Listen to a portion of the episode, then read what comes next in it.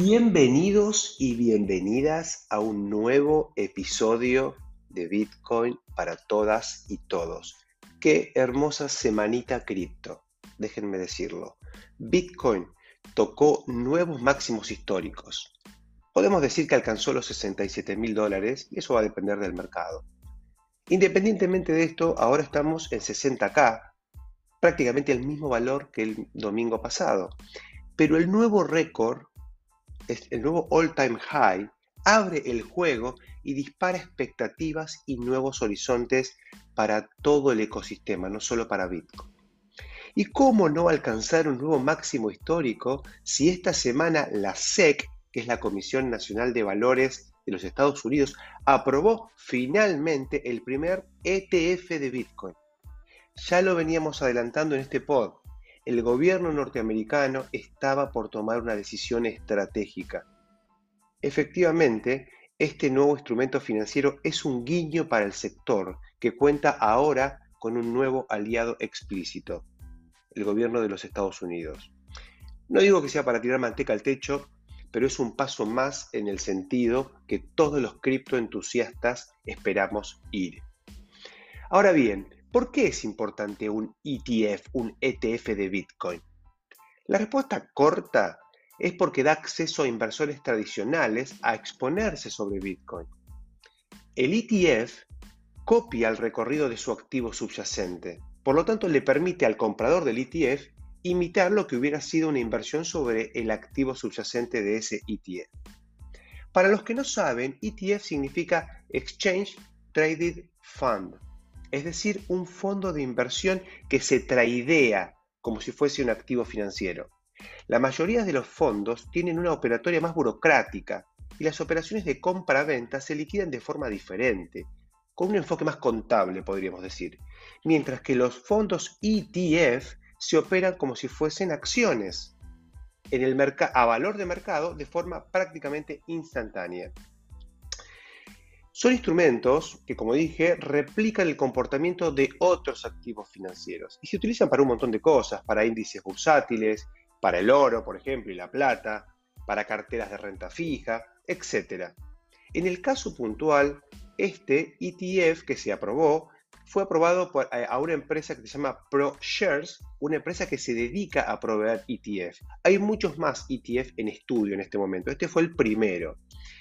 Y la particularidad es que este ETF es un ETF sobre futuros de Bitcoin y no sobre Bitcoin propiamente dicho.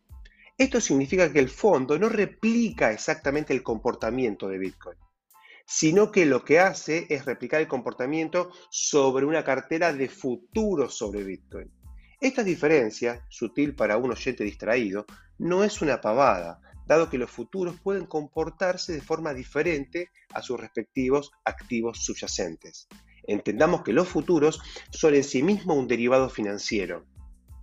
No la quiero hacer larga, pero lo concreto es que este ETF es un paso en el sentido que todos queremos ir, aunque no sea el paso ideal. La explicación de por qué se aprueba un ETF sobre futuros de Bitcoin y no sobre un ETF sobre Bitcoin es que la SEC se encuentra mucho más cómoda aprobando un ETF sobre un activo financiero que ya viene monitoreando, como son los futuros sobre Bitcoin que existen desde el año 2017. Y esto tiene que ver con que es mucho más fácil administrar eh, un futuro sobre Bitcoin que administrar a Bitcoin propiamente dicho. Nosotros sabemos que, por ejemplo, el almacenamiento de Bitcoin ya es todo un desafío aún no superado por esta industria. Así que bueno, estamos todos muy contentos con este ETF, es un paso en el sentido correcto, al menos desde nuestra visión. Ahora sí, vamos a una entrevista a Fabricio Bertini, un abogado que nos da una perspectiva muy interesante y sólida acerca de la naturaleza jurídica de Bitcoin. Nosotros hemos hablado a los aspectos legales. Pero acá hacemos un doble clic súper interesante y enriquecedor que nos va a dar otra perspectiva, otra capacidad de entender sobre qué estamos invirtiendo. Y también nos va a iluminar sobre un aspecto que preocupa mucho al inversor de a pie, que son las políticas de KYC, Know Your Client, o conoce a tu cliente. sus implicancias con la UIF y otros eh, entes de Contralor. Así que vamos a la entrevista, que es súper interesante, y nos escuchamos el próximo domingo.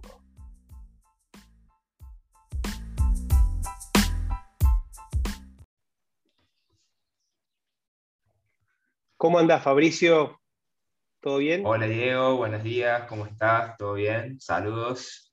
Bueno, le, cuento a la, audiencia que Fabricio es un oyente de, Bitcoin para Todos y que en esta, en esta iniciativa de empezar a abrir el juego ¿no? y de empezar a, escuchar diferentes voces, algo que vengo haciendo, ya no soy el único creador de contenidos, por suerte. Y, bueno, dentro de varias personas que se fueron, digamos, eh, poniendo en contacto, apareció Fabricio con un conocimiento muy interesante para lo que es el mundo cripto, que es la parte legal, ¿no?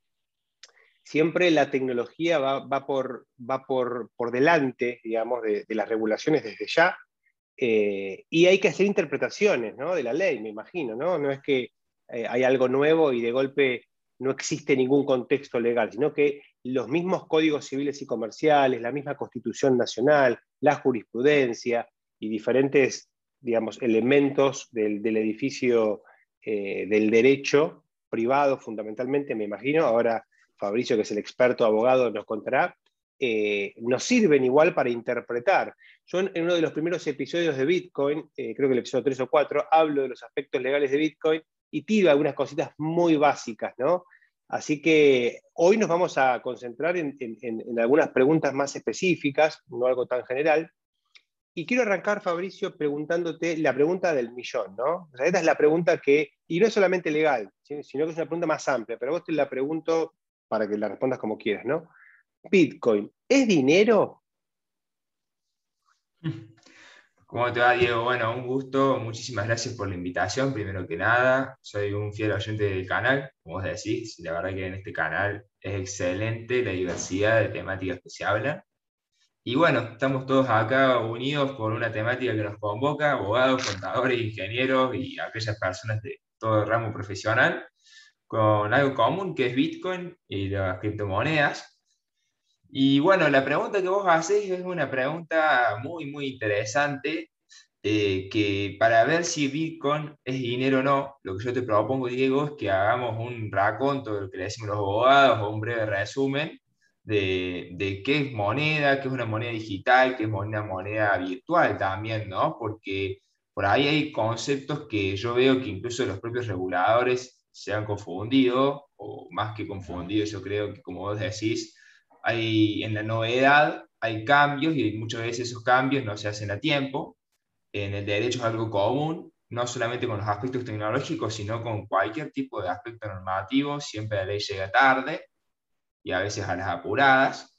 Por lo tanto, eh, es el rol del legislador, pero también de los auxiliares de la justicia, como somos los abogados, acompañar este cambio, estudiar y bueno, también ver un poquito del derecho comparado, cómo, cómo se enfrenta este cambio en países por ahí un poco más desarrollados como en Estados Unidos, en España, en España que tiene una fuerte regulación en materia de criptoactivos, o en Japón que también ha sido bastante intenso.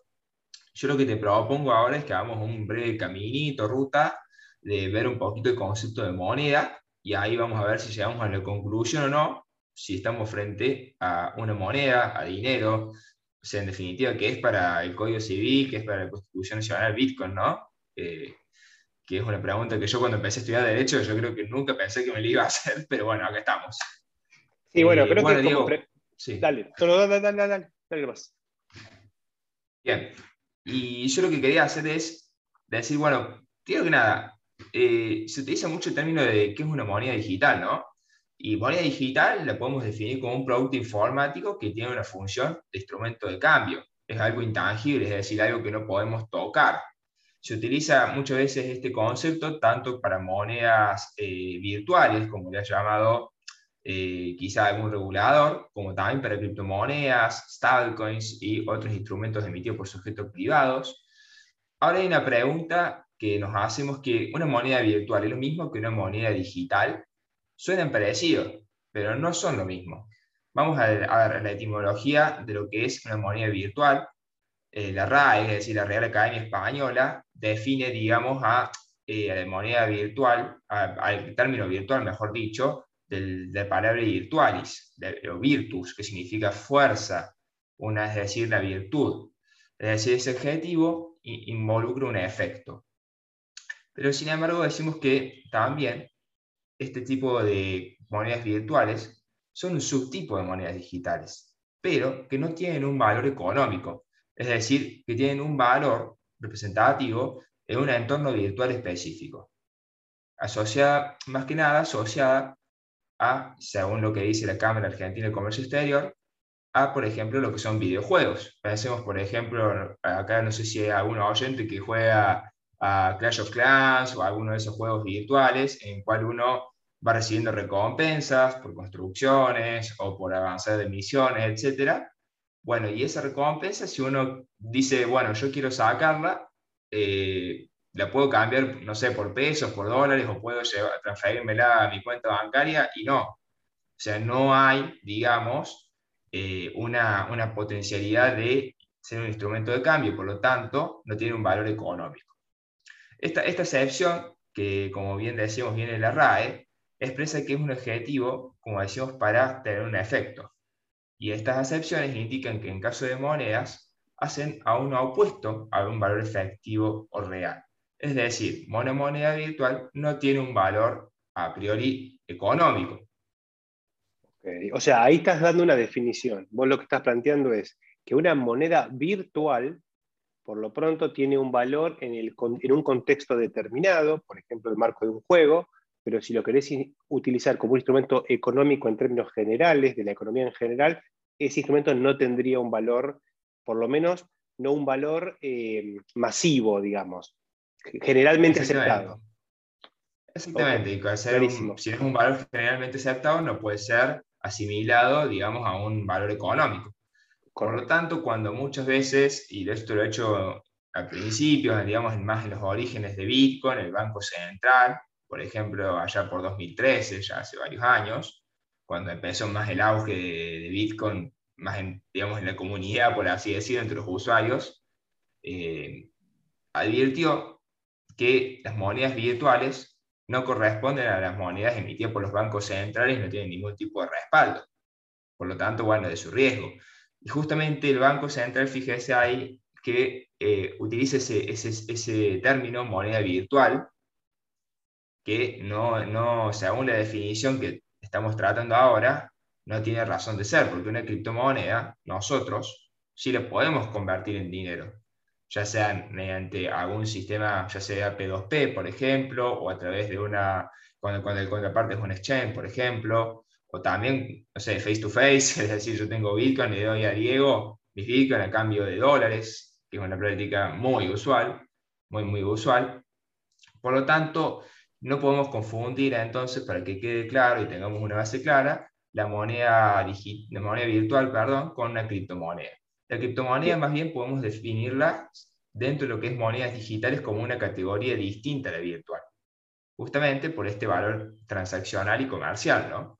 Que se pueden te paro un segundo ahí, te paro un segundo ahí para preguntarte algo. Entonces, a ver, quizás Bitcoin en el 2013 era considerada una moneda virtual porque todavía no tenía una aceptación generalizada y era equivalente a una moneda de un juego que no conoce nadie y que de alguna manera, no, no que no conoce, perdón, me mal expresé, que no es aceptada como un medio de pago general.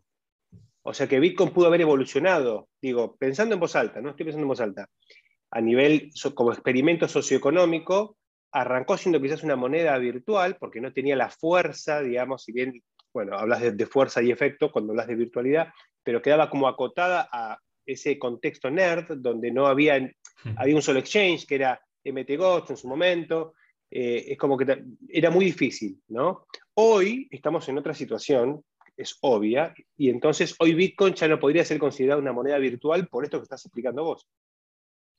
No, sin duda, a ver, Bitcoin ha evolucionado un montón ya desde el año 2013, como te digo, 2013 empieza a popularizarse entre comillas, eh, ahora ya tenemos el evento. Yo creo que si tenemos que marcar un hito histórico para pasar de un concepto virtual a una moneda digital, es cuando hablamos de la, famosa transacción de la pizza en Bitcoin.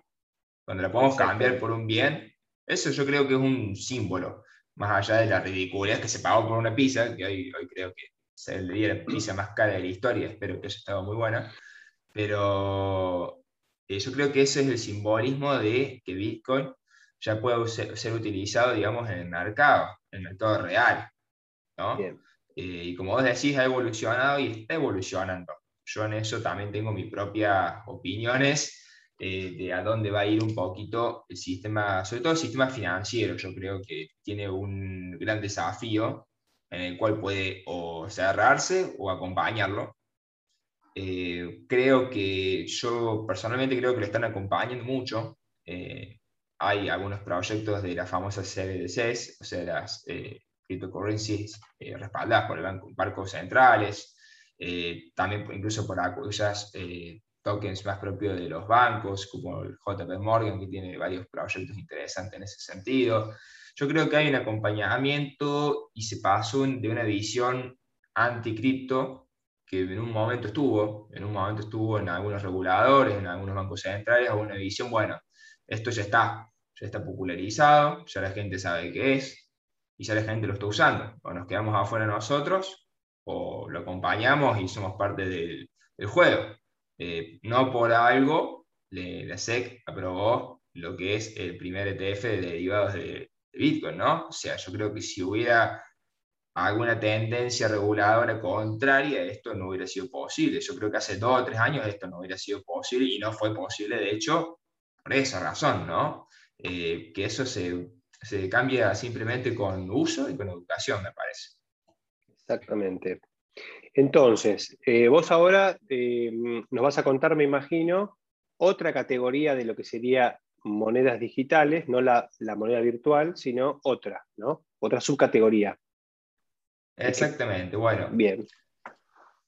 Si queremos ir con la línea, a ver, de Bitcoin y lo que es una moneda digital, decimos por qué es una moneda digital, porque, a ver, eh, primero que es intangible, y segundo lo que tiene Bitcoin que a ver, Bitcoin, o BTC mejor dicho, es, la, el toque representativo de lo que es la red Bitcoin, propiamente dicho, que nació en 2008 con, con lo que es Satoshi Nakamoto, el famoso autor anónimo, eh, que como bien decías vos, antes pertenecía a un, por ahí, un mundo más eh, selecto, más aislado, digamos, de la economía general, eh, que tiene que ver con los famosos cyberpunks, que ya tenía sus antecedentes en la década del 90, pero Quizá la crisis del 2008, en lo que se llama la Lehman Brothers, aceleró este proceso y fue el puntapié inicial.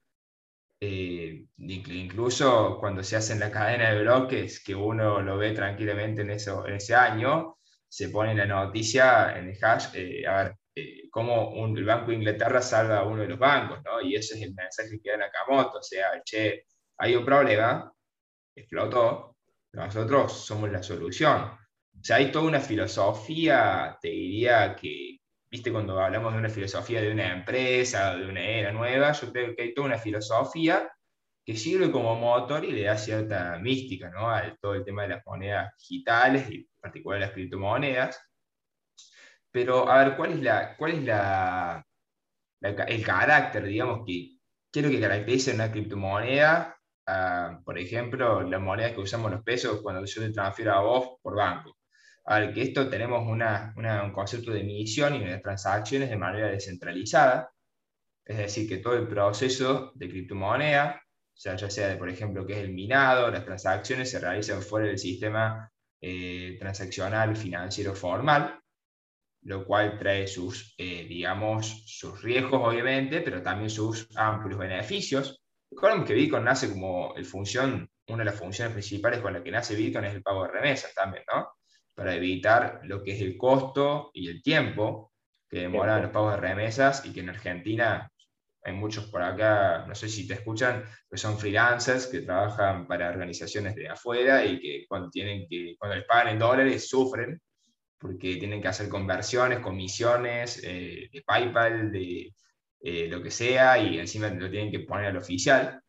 Eh, y eso es realmente, por ejemplo, una necesidad práctica. Yo creo que las necesidades prácticas también hacen que pase de ser una, moneda virtual a una moneda digital con valor económico. la practicidad del uso. Es decir, vamos a, vamos a hacer un breve resumen. Las criptomonedas, en definitiva, ¿son, ¿son intangibles? Sí. ¿Existen digitalmente? Sí. ¿Trascienden una frontera territorial? Sí. Son transnacionales y no tienen una autoridad central que las regule. ¿Y por qué decimos que son cripto? Porque es una, porque hay diferencia entre moneda virtual y una criptomoneda. A ver, tenemos eh, cripto, que viene, digamos, la etimología de cripto, que significa un cifrado protegido, ¿no? Que eso también le da un valor agregado y que muchas veces las personas quieren, propio de la filosofía con la que nace, o sea, no hay que olvidar las raíces de algo oculto, escondido, que en definitiva le da mayor seguridad a las monedas virtuales. Y como hablamos en un principio, los reguladores en eso tienen sus reservas, las siguen teniendo, pero antes la tenían con mayor recelo, por así decirlo, en el sentido de que, no sé, Diego, si a vos te ha pasado de leer que muchos reguladores, o incluso, te digo, en mi ámbito, muchos abogados, o incluso de la política, te dicen, no, mira, las criptos se utilizan para lavar plata o para evadir impuestos, incluso, a ver, premios Nobel de Economía como Stiglitz te dicen, no, mira, las criptomonedas deberían prohibirse porque se utilizan para, para fines ilícitos. Eh, esto lo lo dijeron hace unos años, eh, obviamente no había la opción que había ahora, pero es un pensamiento que está, pero yo creo que es un pensamiento equivocado en el sentido de que si pensamos desde el ilícito, cualquier medio es utilizable, sea, créeme que se utiliza mucho más el dinero fiat tradicional, es el dinero... de hecho, el dólar, el dólar billete es la fuente principal de lavado de dinero del planeta, porque ¿cómo, guarda, cómo, cómo, cómo se guarda el valor? Y se guarda, como muestran en las películas, meten, hacen pozos, meten los dólares ahí adentro, y de hecho eso es lo que sostiene la baja velocidad del dólar, que posibilita también emisiones importantes por, por el lado de los gobiernos, eh, y que tiene que ver con eso. O sea que ese argumento creo que muestra el grado de, de, de si querés, de, de ignorancia y de, eh, y de, eh, ay, bueno, no, no, no, me sale de, eh, ay, naive, quiero decir, mm, de ingenuidad, ¿no? Porque eso es, eso es ingenuo pensar eso, porque no conoces, digamos, cómo funciona la blockchain, digamos. Utilizar blockchain para hacer actividades ilícitas tiene sus riesgos, digamos. Que y sí, por su trazabilidad. Exactamente. De hecho, una de las, o sea, que hubo una investigación si no me equivoco, el FBI hace poquito, hace muy poquitos meses.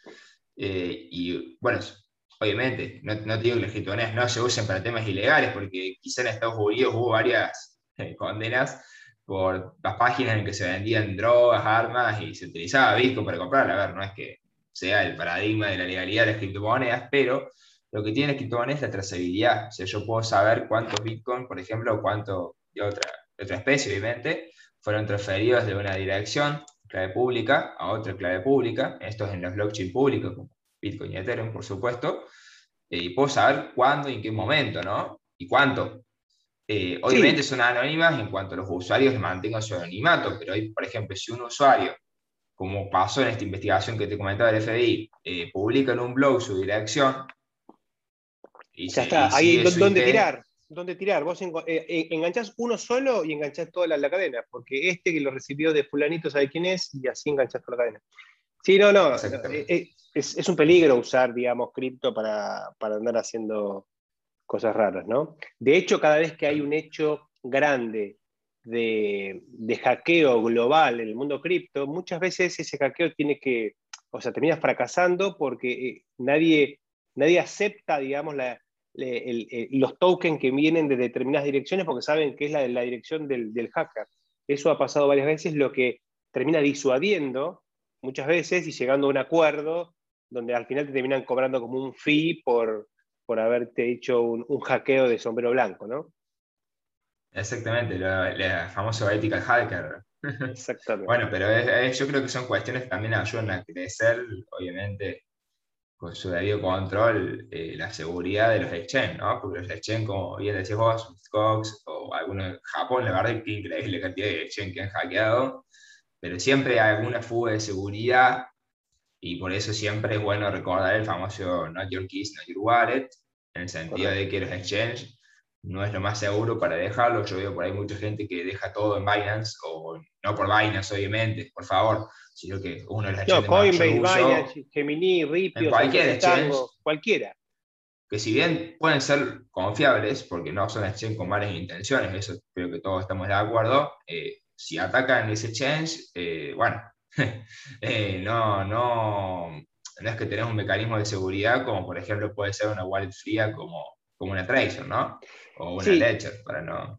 Es más, yo lo que te digo es esto, mi interpretación es esta. ¿Por qué son tan riesgosos estas, eh, estas instituciones financieras privadas? Porque no tienen los mecanismos de protección que, tienen las instituciones financieras que están dentro del marco regulatorio. Vos a un banco también se lo puede hackear, pero, pero tenés otros mecanismos, digamos, y eventualmente, hasta cierto importe, el gobierno te protege, ¿no? Ahora acá estás a la buena de Dios, digamos. Si le pasa algo a esa empresa, depende de la voluntad de la empresa o de la capacidad financiera de la empresa de responder. Que en algunos casos ha habido problemas y han respondido, como vos decís, son empresas que de hecho están en un negocio de reputación, o sea que ellos cuidan eso, pero, pero bueno, las empresas están las que fueron hackeadas y las que serán hackeadas. O sea, en el medio no, no hay. Digamos, lo, único que no es hackeable son los sistemas descentralizados, eh, que de hecho, si fueran hackeables, ya habrían sido hackeados porque están totalmente abiertos. Eh, ¿No?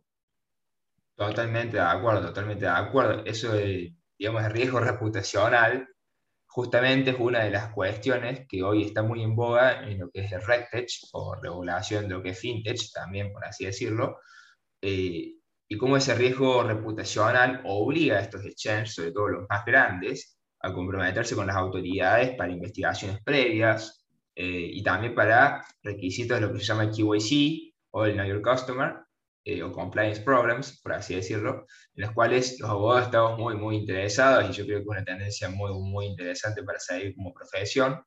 Ahí tocas un punto importante. Sí. El tema del, del KYC, ¿no? Del, del conoce a tu cliente. Ahí hay como dos posiciones. Está la, la posición que dice, no, pará, está bien porque esto te permite identificar de dónde viene el dinero, estar con políticas antilavado y toda esta historia. Hay otra posición que dice, no, pará, yo estoy cediendo mi privacidad en esto y por eso eh, está muy bueno utilizar servicios sin custodia o servicios descentralizados eh, como DeFi. ¿Qué, ¿Qué opinás desde el punto de vista legal ¿no? de esta cuestión y qué, eh, desmitifica un poquito el tema como para poner algo concreto sobre eso? Bien, perfecto. Bueno, el QAC surge en realidad, si tenemos que hacer una breve historia, surge ya por una imposición de la OCDE, sobre todo, la OCDE como una organización económica internacional, tiene países miembros, por supuesto, bastante, eh, tiene bastante difusión entre países miembros. Uno de los países miembros es Argentina. Por supuesto, el KYC depende de cada país porque es una cuestión legal de cada país está muy fuerte en Estados Unidos, pero yo creo que acá quizá a los, a los oyentes les interesa mucho de Argentina, porque veo a cada rato preguntas, che, estoy transfiriendo tal monto, me van a tener problemas, me va a caer la AFIP, me va a caer Luis. Son preguntas que se hace todo el mundo y obviamente tiene, son preguntas, digamos, de sentido común, de que por ahí eh, uno mueve dinero en Bitcoin o ganancias incluso y tiene miedo de decir, che, mirá, son fondos de que no los puedo justificar, digamos. Y bueno, QIC en ese sentido es una política en Compliance Programs, es una política inicial, porque Compliance Program, digamos, podemos dividirlo así eh, muy generalmente en dos sectores, un área de compliance que tienen que tener las, empresas, sobre todo las fintech. ¿Esto por qué se da en realidad? Esto se da que como consecuencia de las imposiciones de OCDE, todos los países van ajustando regulaciones. Y una de esas regulaciones es lo que se da acá en Argentina, que es la responsabilidad penal de personas jurídicas, y también, bueno, en delitos de lavado de dinero, cohecho, etc. Y para prevención de este lavado de dinero, las empresas, sobre todo las que se desempeñan en el ámbito financiero, tienen unas áreas de compliance. Las áreas de compliance tenemos una área más bien de riesgo, por así decirlo, en cual se analizan métricas, eh, montos, eh, circulación, etc.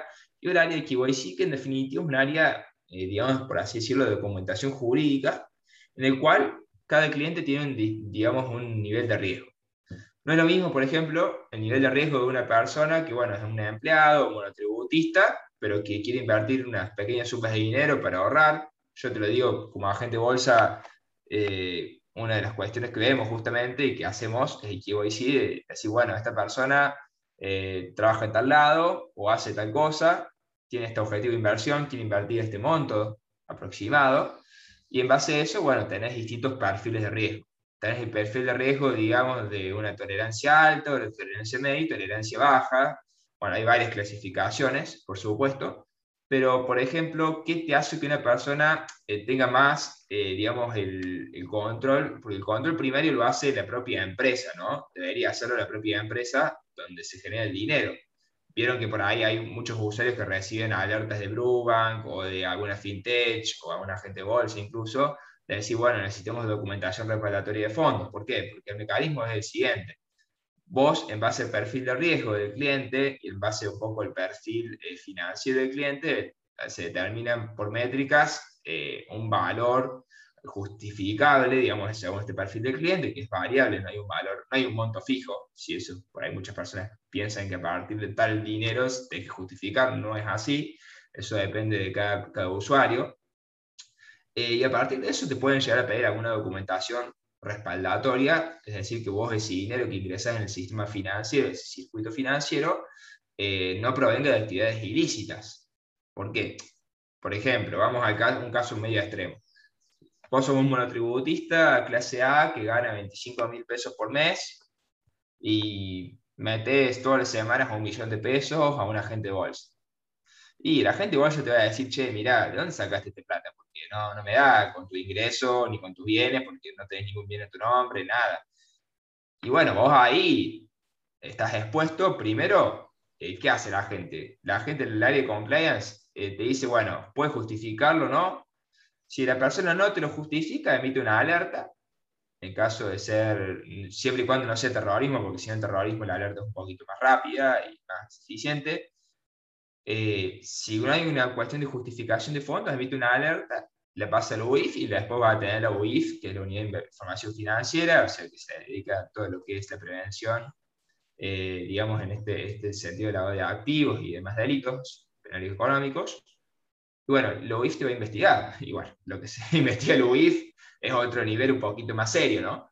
En cambio, si vos decís, tengo un respaldo de fondos, está bien, soy monotributista, pero mira, tengo la factura de que vendí mi auto, o tengo una donación, tengo una sentencia de un juez, ya sea, por ejemplo, de indemnización laboral o de una donación. Bueno, en esos casos te dice el compliance, bueno, ok, me, cierra, se cierra la investigación, se sigue operando todo bien.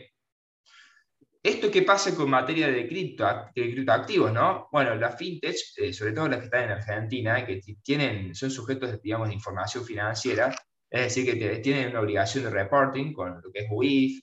Bueno, obviamente están vinculadas a AFIP porque es todo un circuito cerrado, en definitiva, ¿no? Circuito de información.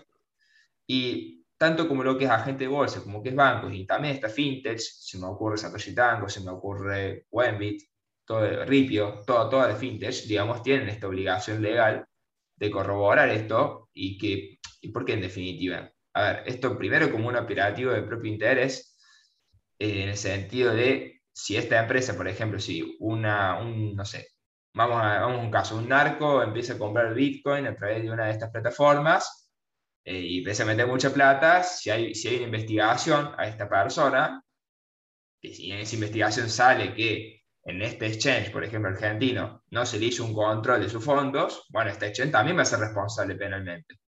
Pero responsable penalmente uno me dice, che, bueno, pero ¿cómo puede ser responsable penalmente una persona jurídica si no puede ir presa? Bueno, es una discusión que se ha dado en el derecho argentino. Hoy sí hay una responsabilidad con una ley especial, que se llama responsabilidad penal de persona jurídica, la cual puede tener distintas sanciones. Una de ellas, por ejemplo, es una multa. Otra, por ejemplo, puede ser la publicación de la, de la extracto de sentencia condenatoria, o bien, bueno, también una prohibición de participar en concursos públicos es lo que se da también mucho, no tanto con digamos, lo que es lavado, sino con delitos más de corrupción, obra pública, etc. ¿no?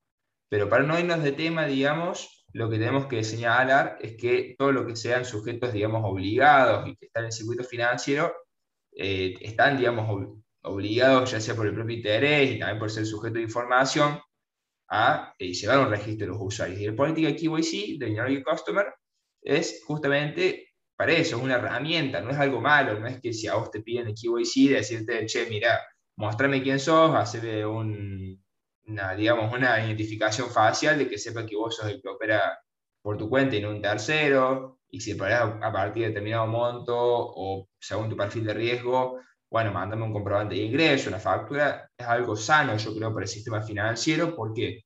Porque el regulador, sobre todo en Argentina, tenemos los reguladores por ahí un poco desconfiados del sistema financiero y que si algún regulador desconfía del sistema financiero, en definitiva nos perjudicamos todos. Yo creo que las políticas KYC, en mi punto de vista, siempre y cuando sean obviamente equilibradas y razonables, eh, son, hacen a una sanidad estructural de este sistema y que le permitan funcionar.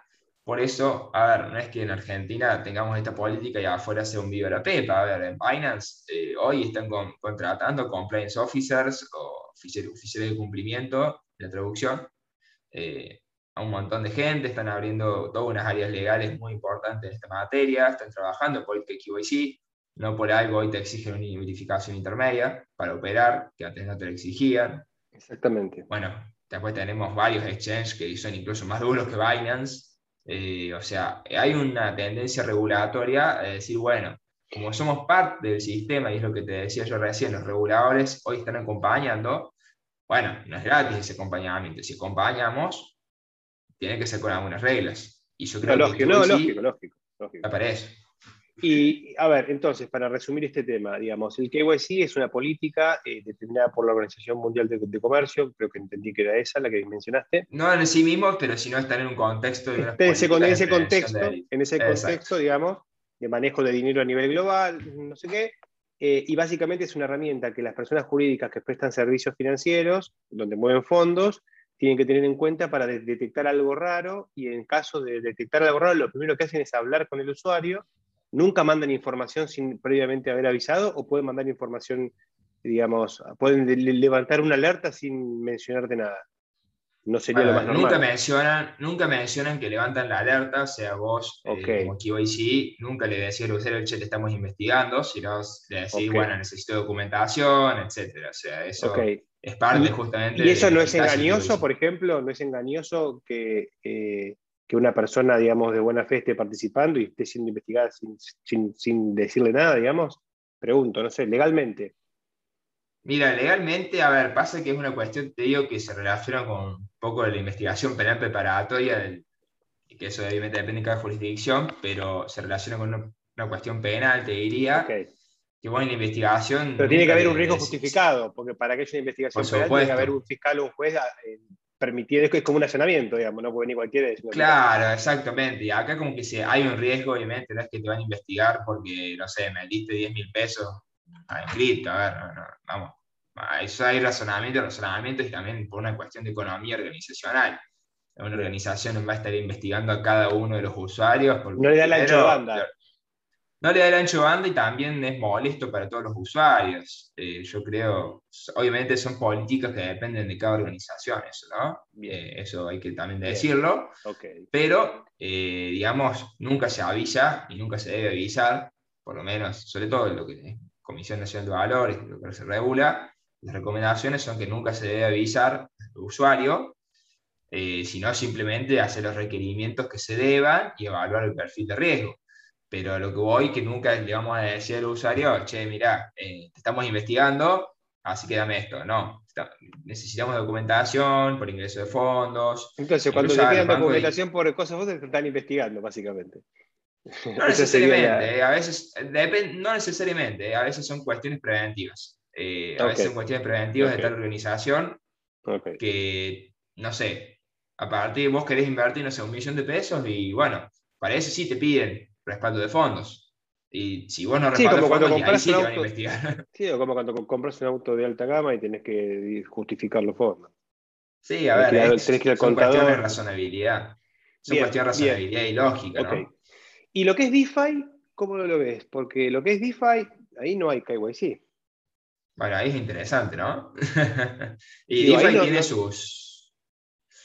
Bueno, DeFi tiene sus riesgos también, ¿no? O sea, a ver, yo soy un, yo por ahí me parezco los dos, somos medios, parecemos medios anti todo, pero no es así. Yo, soy un usuario de esto, yo amo esto, solamente que también lo estudio del otro tema para acompañarlo y conocer un poco los riesgos. A ver, DeFi, yo uso DeFi, eh, no sé, uso PancakeSwap, por ejemplo, eh, me parece genial, pero bueno, está el riesgo de que por ahí, sobre todo son activos, eh, son criptomonedas, sobre todo altcoins, que tienen solo volatilidad y tienen, como vos decís, su, su anonimato que con sus precios contras.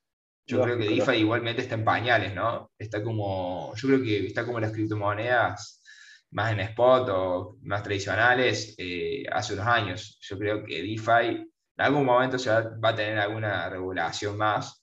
Eh, algún evento tiene que pasar para que también haya en este camino, porque los reguladores no son tontos. A ver, no es que estén viendo solamente un lado y el otro dice, ah, bueno, DeFi, que sea lo que Dios quiera. No, siempre se está viendo estas cuestiones.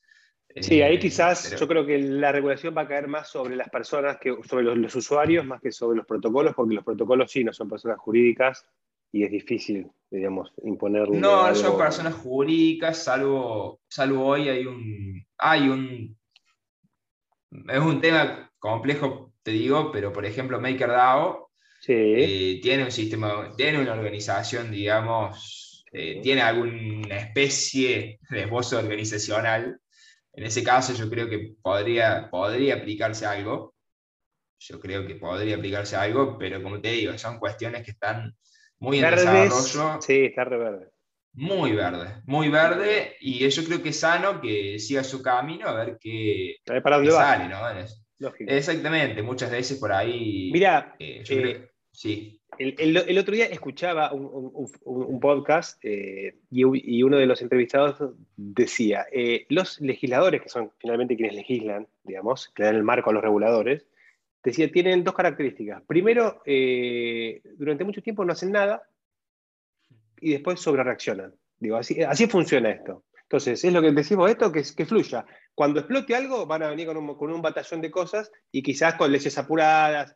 Es como que en, la decisión por default es no hagamos nada hasta que pase algo y ahí, bueno, ahí, ahí tenemos que salir corriendo a resolver algo. No es que hay tanta iniciativa. Obviamente que hay iniciativas, ¿no? Digamos, las más, más progresistas, en, los sectores más progresistas de la sociedad. Pero hay un poquito de eso, ¿no?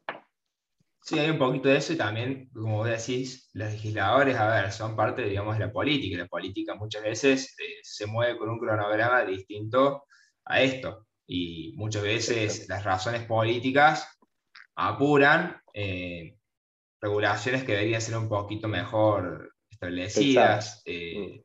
y pensadas exactamente y consensuadas también, ¿no? Porque yo creo que en esto, a nivel político, no es que sean, y hay, hay vos sabés que hay dos visiones, ¿no? En esto. Hay en lo que todo lo que es el espacio criptoactivo, hay una visión que dice, no, mira, Estado y criptoactivos tienen que seguir por vías separadas quiero anonimato, que no se metan con las cripto, las cripto yo justamente las uso para salir del Estado, obviamente es una visión respetable, pero a la larga no es sostenible para mí, porque eso a la larga genera reacciones de ambos lados que no hacen a un sistema saludable. Yo creo que en eso tiene que haber algún consenso de participación, ya sea a través de algunas consultas, eh, iniciativas de sectores, y yo creo que la, la relación entre el Estado, entre exchange y también entre usuarios del sistema de cripto, tiene que ser, tiene que haber una comunicación para diseñar algo que les permita a todos, digamos, sobrevivir y hacer algo sostenible. Capaz un poco eh, medio idílico lo que propongo, pero es lo sano, creo yo, que haya, digamos, comunicaciones con los sectores para que para aprovechar mejor, porque no. a ver, no, aparte digo, creo que eso es lo normal, porque más allá de, de, las posiciones independientes que tenga cada uno, uno vive en un, marco, en una trama de intereses, y en esa trama de intereses eh, hay que convivir, digamos, no te queda otra. Entonces, el mundo cripto claramente para mí se va a terminar integrando. Lo que sucede es que eso va a desafiar las instituciones que hoy tienen un manejo muy opaco. Hoy la, verdad que los estados funcionan muy mal en general, no solamente en Argentina, ¿no? Eh, y, son impunes de alguna manera porque emitís más moneda y ya fue. Eh, y me parece que la, imposibilidad de, tener ciertos grados de libertad va a ser más saludable para todos, que en el fondo la idea es que el Estado, digamos, con sus propios intereses corporativistas, se quiere proteger al comienzo, pero en algún momento es desafiado por la sociedad y tiene que reaccionar, digamos, porque, digamos, claramente si no se termina aislando, digamos, y es el que se aísla es el Estado. Algo que también Exactamente, y además, Diego, Además, Diego, vos sabés que las soluciones de, a ver, por acá, por ahí nosotros hacemos mucho foco en los que es criptoactivos, siendo que en realidad los criptoactivos son una representación de la tecnología subyacente, que es el valor intrínseco que es la blockchain. Y la blockchain, como sistema, digamos, eh, yo te comentaba incluso off, el tema de GovTech, o sea, de lo que es gobernanza, eh, la blockchain eso hoy se está dando pasos muy, muy agigantados incluso que algunos estados extranjeros están usando, estados y empresas, pero también estados, para eh, mejorar un poco la gestión pública. Eh, por ejemplo, en Viena, que vos eh, tenés, algún, tenés proyectos, obviamente porque esto está en pañales, pero tenés proyectos de que vos podés recompensar a los ciudadanos, obviamente con una aplicación, con toda la instrumentación, pero vos lo podés recompensar por tener unas prácticas amigables con el ambiente, con algún token, y ese token lo puedes canjear, por ejemplo, con productos en una tienda digital, o, por ejemplo, para tener beneficios impositivos. Exactamente.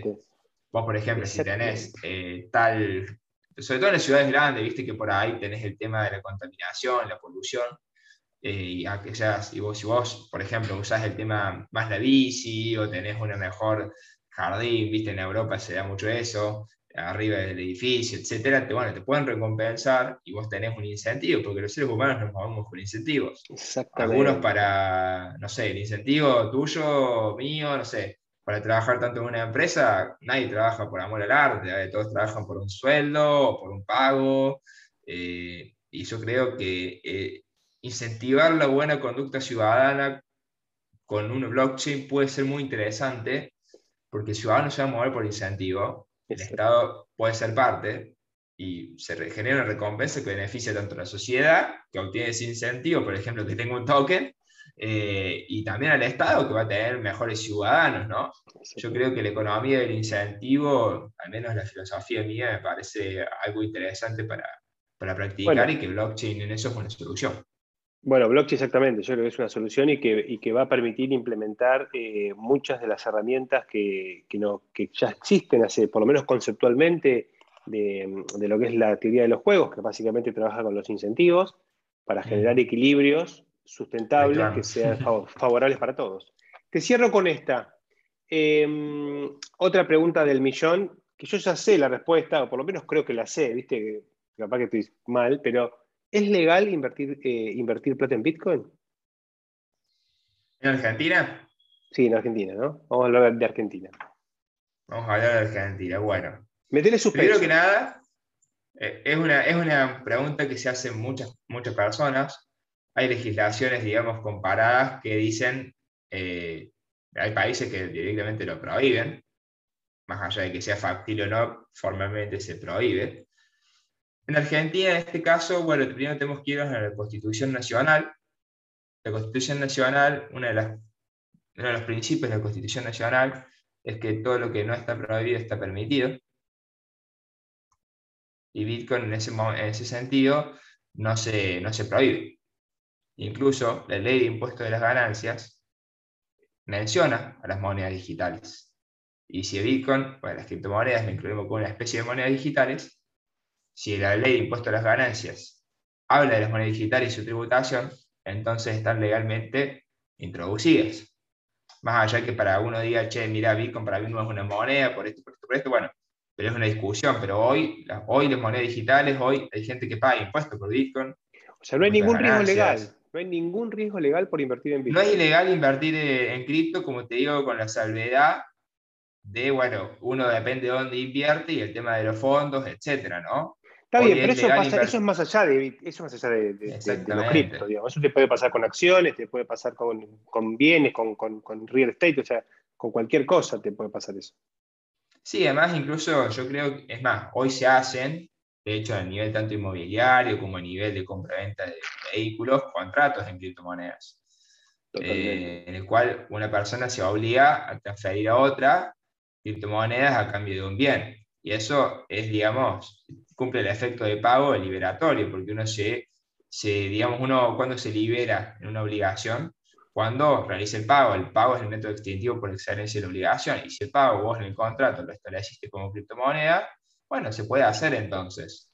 Eh, a ver, y otra cuestión interesante también es cuál es el rol del Banco Central. Porque muchas veces decimos, bueno, entonces si es una moneda, el Banco Central regula. A ver, vamos a decir que no. ¿Por qué? La Constitución Nacional nos habla de, la, habla de una concepción clásica, obviamente, de venir en sus propios años de, de creación, ¿no? La moneda como, responde a la Constitución Nacional como un elemento de soberanía estatal y un factor de cohesión nacional, lo dice la Constitución. El Banco Central es la autoridad monetaria central del país que tiene la potestad de regular todo lo que es moneda. Y de estabilidad monetaria, que bueno, en Argentina no, se hace mucho, ¿no? Pero, a ver, si decimos eh, las monedas extranjeras, por ejemplo, ¿tienen alguna regulación? Sí. El Banco Central, viste que cada rato está interviniendo el tema de la compra y venta de divisas extranjeras, dólar, euro, etc. Ahora, ¿podemos considerar a criptomonedas como una moneda extranjera? Y no, no, se no son monedas extranjeras las criptomonedas. ¿Por qué? Porque no son emitidas por un Estado legalmente reconocido por la República Argentina. Por más allá que sean de curso legal o no. ¿Por qué? Porque viste que hoy con El Salvador, que declaró El Salvador, a Bitcoin como una moneda de curso legal. Ok. Y muchos se preguntaron, bueno, ahora que Bitcoin es una moneda de curso legal, entonces es una moneda también en otros países. No. ¿Por qué? Porque no tiene una autoridad central, sino que es de emisión descentralizada. Puede tener un valor, sí, pero no está emitida por un Estado soberano. Que sea de curso legal un Estado soberano no significa que esté emitida por este, es decir, no tenemos un banco central que emite Bitcoin. Más allá de que hay algunos eh, nuevos proyectos de, digamos, monedas virtuales centralizadas, pero bueno, no es Bitcoin en ese caso y no son las criptomonedas tal cual como la, como lo ofrecemos, ¿no?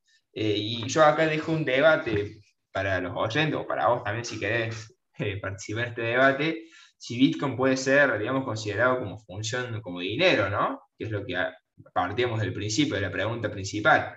Y a ver, el dinero tiene distintas funciones y distintas acepciones. Pensemos que el principio, haciendo una división histórica muy general, hablamos de lo que es el dinero mercancía y el dinero fiduciario. El dinero mercancía que tenía un respaldo, por ejemplo, el oro o incluso cuando se hacían los préstamos en especie, etc. Después surge el dinero fiduciario, que viene del, digamos, de lo que es fiducia, de etimología fiducia, que quiere decir confianza. Y en ese sentido creo que ahí podemos hablar, si bien se hace la diferenciación entre el dinero fiat, en el sentido que es emitido por una entidad central y, criptomoneda, podemos hacer a una alusión de que las criptomonedas dependen de la confianza. ¿Por qué? Porque la criptomoneda no tiene ningún valor o respaldo físico. Sí va a tener un valor que depende un poquito del libre de juego de oferta y demanda, que es en definitiva su volatilidad. ¿Qué hace su volatilidad? pero que esa oferta y demanda depende de la confianza de los usuarios. Y las funciones del dinero, a ver, hay varias funciones del dinero. Una es ser unidad de cuenta, reserva de valor, unidad de cambio. Bitcoin, por ejemplo, uno puede decir que es reserva de valor Bitcoin y teniendo en cuenta si tenemos proyecciones y confianza en la tecnología, recordemos la palabra confianza, podemos decir que es reserva de valor y para mí sí. Si te dicen que el oro es reserva de valor y el oro viene bajando un montón entonces no podés decir que Bitcoin no es reserva de valor porque baja o que suba, porque todos los activos suben y bajan, es normal. Pero, por ejemplo, nosotros medimos a Bitcoin como unidad de cuenta y ahí ya no. Yo no, digo los precios de supermercado por bit, cantidad de Bitcoin. Por ahora es una cuestión también de uso de, los usuarios, ¿no? Yo no digo cuánto vale un auto en determinada cantidad de Bitcoin. Primero porque el Bitcoin es muy volátil. Ahí, las criptomonedas en general son volátiles. Ahí te hago una pregunta, ¿no? Sí. Pero te la dejo picando para, no la vamos a hablar ahora, pero fíjate cómo en ese sentido Ethereum o Ether en realidad cumple la función de unidad de cuenta para muchos de los activos que se desarrollan en la misma plataforma, por ejemplo los NFT, que, el precio se determina en la unidad de cuenta de Ether, aunque Ether sea un activo volátil, en el marco de esa economía digital nueva, es una unidad de cuenta. Eso e, e, es interesante para, también para empezar a entender cómo puede evolucionar esto, ¿no? Uno todo lo compara con lo físico, pero también está el mundo virtual, per se, digamos. No, totalmente. Totalmente. Además, eh, incluso cuando se hacen comercios entre pares o arbitraje en el mundo, el Bitcoin o Ethereum suelen ser muy, muy utilizados. Eh, a ver, en ese sentido, sí, yo creo que comunidad de cuenta, no te digo que nunca lo va a hacer, para mí, pero está verde, está verde. Sí te digo como instrumento de cambio que se puede usar, Es más, vos en los contratos podés fijar cláusulas. Eh, obviamente, como te digo, está todo en pañales esto, pero eh, sí, yo lo veo más para el mercado. Yo lo veo más para el mercado spot por una cuestión de volatilidad, ¿no? Comprometerte a pagar Bitcoin es medio complejo, salvo que seas, no sé, un productor de Bitcoin, ¿no? Es como el descalce de, de monedas. Si vos cobras en dólares y que cobras en pesos y querés pagar dólares, es un riesgo cambiario. Si vos te obligás a pagar en Bitcoin y, te, y cobras en dólares, tenés un riesgo cambiario. Entonces, quizás ahí es más complejo, pero para el intercambio spot, es decir, te pago ahora lo que sale ahora Bitcoin, para eso creo que hoy ya se usa, digamos, como medio de pago. Yo he cancelado, yo he comprado una bicicleta, he comprado una computadora, yo he comprado un montón de cosas con Bitcoin. Con Bitcoin o, con, o termino pagando con stablecoin en algún caso, pero en algún caso pagué con Bitcoin. Termina siendo como diferente. Es cripto, usás un mecanismo, eh, digamos, digital distinto, ¿no? Sí, yo creo que es un mecanismo digital distinto yo creo que también tenemos que ver desde dónde lo vamos a usar. Yo creo que a nivel comercio entre pares sí tiene un buen, buen uso como instrumento de cambio. Comunidad de cuenta, como todavía te digo, está verde, como reserva de valor a Bitcoin principalmente, yo lo veo.